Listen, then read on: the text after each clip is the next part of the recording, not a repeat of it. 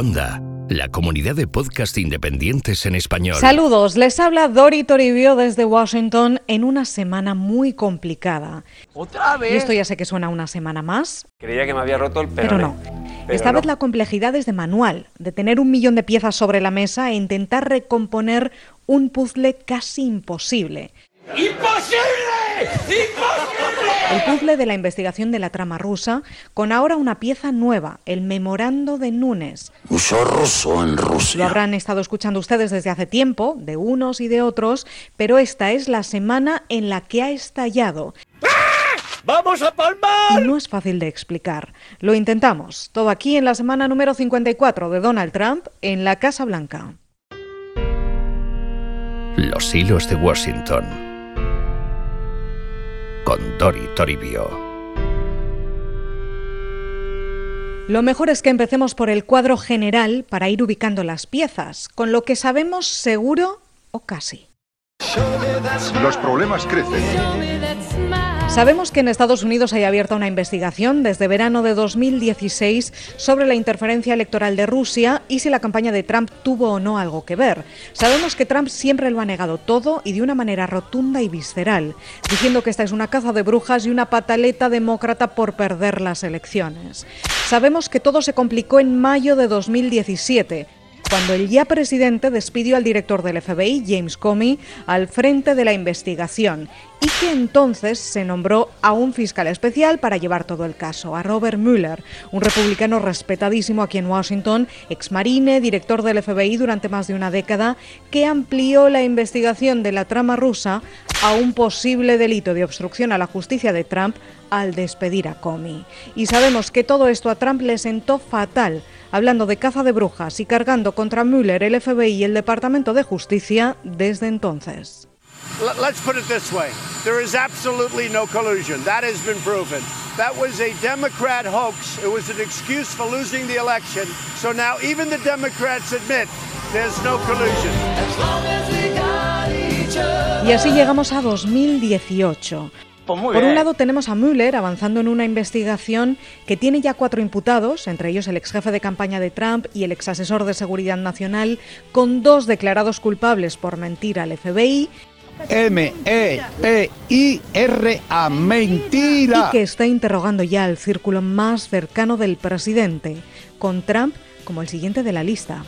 ¡Toma, toma, toma! Y por otro lado tenemos a Donald Trump cada vez lanzando más ataques a Mueller y al FBI, Pim, pam, toma. respaldado por un sector importante de los republicanos.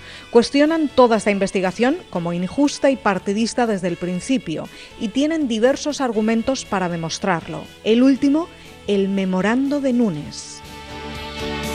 Los hilos de Washington. ¿Qué es el memorando de Núñez? Es un documento de cuatro páginas redactado por el personal del congresista republicano Devin Nunes, que es el presidente del Comité de Inteligencia de la Cámara de Representantes. Según aumenta la inteligencia, a menudo desciende la felicidad. El memorando alega que el FBI abusó de su poder y atribuciones durante la investigación de la trama rusa en 2016, cuando solicitó una orden judicial para espiar las comunicaciones de un ex asesor de Trump, de Carter Page, pero lo hizo basándose principalmente en un dossier no verificado y financiado por los demócratas. El famoso dossier Steele de la compañía Fusión GPS, aquel, digamos, poco serio, el de la lluvia amarilla, ¿recuerdan? Este memorando llevaba tiempo circulando, con una batalla sobre si debía ser publicado o no. Nunes, Trump y parte de los republicanos, como el congresista King, decían que sí, ¡Ay, que sí, que sí! por transparencia, y para demostrar que los abusos del FBI son peores que el Watergate, decían. so the American people know this is earth shaking. It's worse than Watergate. Los demócratas, como el congresista Adam Schiff, respondían que no, el memorando contiene errores inmensos, dicen, ya que está basado en inteligencia clasificada del Departamento de Justicia y que han resumido de manera personal y subjetiva en estas cuatro páginas. Como cortina de humo, dicen los demócratas, para distraer de la investigación de Mueller y desacreditar al FBI, en un día triste para el Comité de Inteligencia y la historia de Estados Unidos. But it is a sad day indeed when that is also true of our own committee. because today this committee voted to put the president's personal interest Pero ojo, no son solo ellos. También está el Departamento de Justicia del gobierno de Trump, que alertó de que no debía publicarse porque algo así contiene imprecisiones y es un riesgo potencial para la seguridad nacional. También el FBI, con un nuevo director nombrado por Trump, Christopher Wray, se opuso a la publicación por omisiones en el material que impactan en la veracidad del memorando. Dijo en un comunicado algo que, como saben, el FBI no suele hacer. Well, the main concern I have is that um, most of the allegations in the memo are simply not true. Adam Schiff and his staff discovered that Devin Nunes and his staff had actually altered the memo before they sent it to the Aún White así, House. el presidente decidió autorizar la publicación de este memorando clasificado, adelantando que considera el contenido una desgracia que debe saberse. I think the I think it's terrible. The memo was sent to Congress. It was declassified. Congress will do whatever they're going to do. Fine. It was declassified. And let's see what happens. ¿Y qué es lo que dice este memorando? El documento acusa al FBI de abuso de poder, alegando que consiguió la orden judicial FISA, según la ley de vigilancia de la inteligencia extranjera, para espiar a la campaña de Trump basándose principalmente en el dossier SEAL sin verificar. Mal, mal, muy Además mal. dice que omitieron ante el juez que el dossier estaba financiado en parte por los demócratas que contrataron a Fusion GPS para buscar trapos sucios de Trump sobre Rusia en la campaña. Y también omitieron que el autor del dossier, el exagente de inteligencia británico llamado Christopher Steele, había dicho a un funcionario de justicia que estaba desesperado porque Donald Trump no ganara las elecciones. Breaking news this hour a White House official tells CNN that President Trump has authorized the release of that highly controversial House Republican memo about the Russia investigation. Según los republicanos, todo esto es inaceptable, porque el FBI usó un documento de campaña partidista como prueba judicial para espiar a un rival político, dicen, y además insisten en esos lazos de los demócratas y la campaña de Hillary Clinton con el dossier. Creen que todo esto demuestra que la investigación de la trama rusa tiene un origen financiero e ideológico anti-Trump y que en realidad hay que estar investigando al FBI cuanto antes, según Nunes. And then they got a warrant on someone in the Trump campaign using opposition research paid for by the Democratic Party and the Hillary Clinton campaign.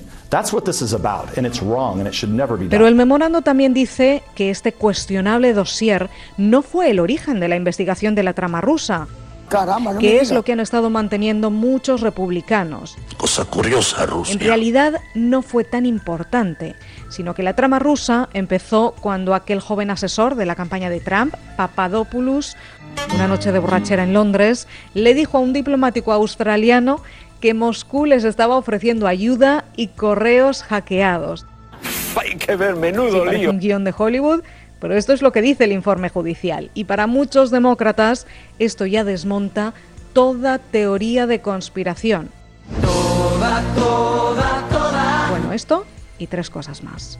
Uno. Que no pare ninguno. Una, que Carter Page, el ex asesor de Trump en política exterior que viajó a Rusia durante la campaña, llevaba en realidad años siendo investigado por el FBI como potencial agente de una entidad extranjera por sus vínculos con el Kremlin.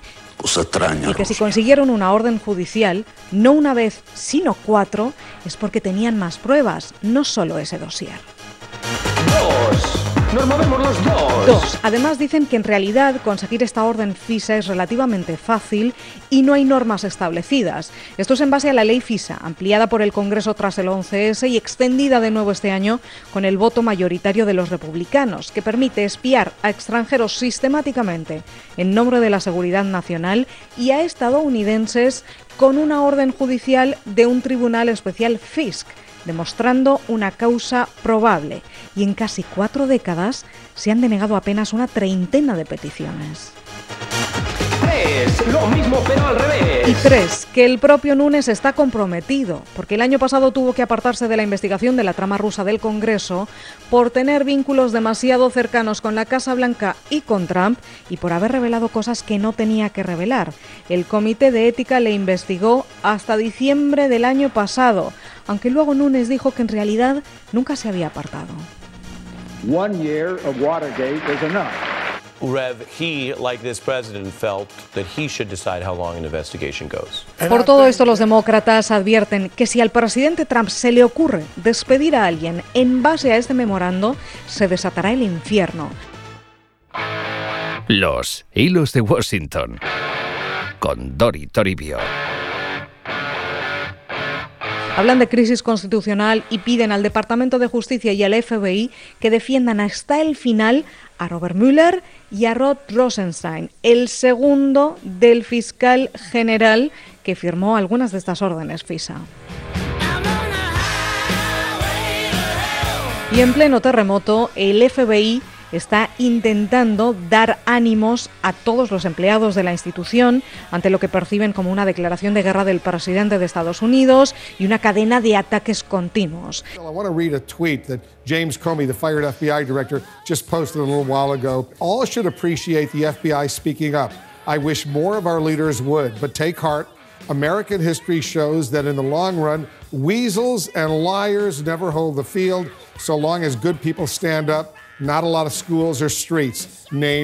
El exdirector del FBI, despedido por Trump, James Comey, ha aplaudido a sus compañeros por levantar la voz contra las comadrejas y los mentirosos que les atacan, tuiteó. Y tras ver el memorando dijo, ¿y eso es todo?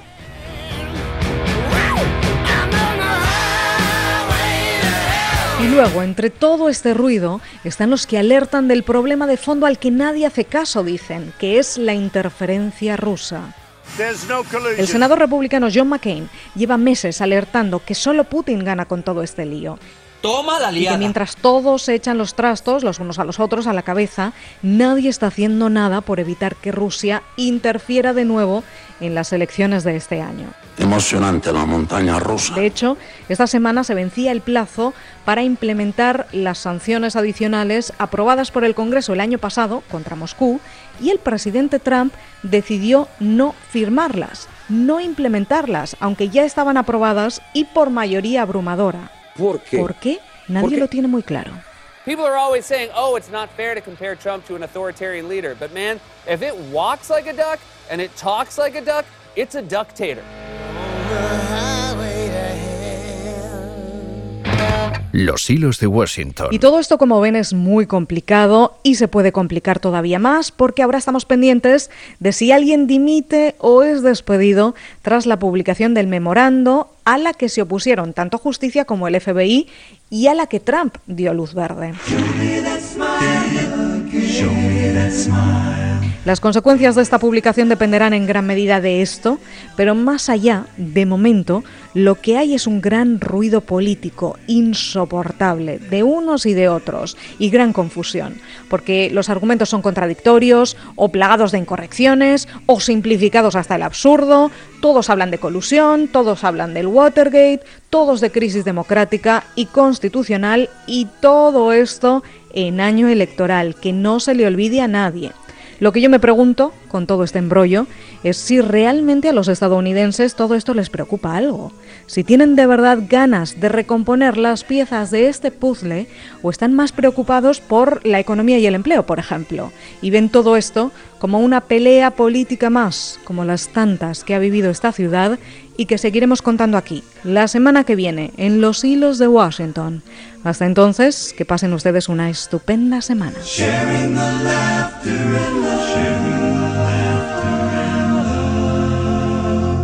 Puedes encontrar más episodios de Los Hilos de Washington en cuonda.com y además encontrarás...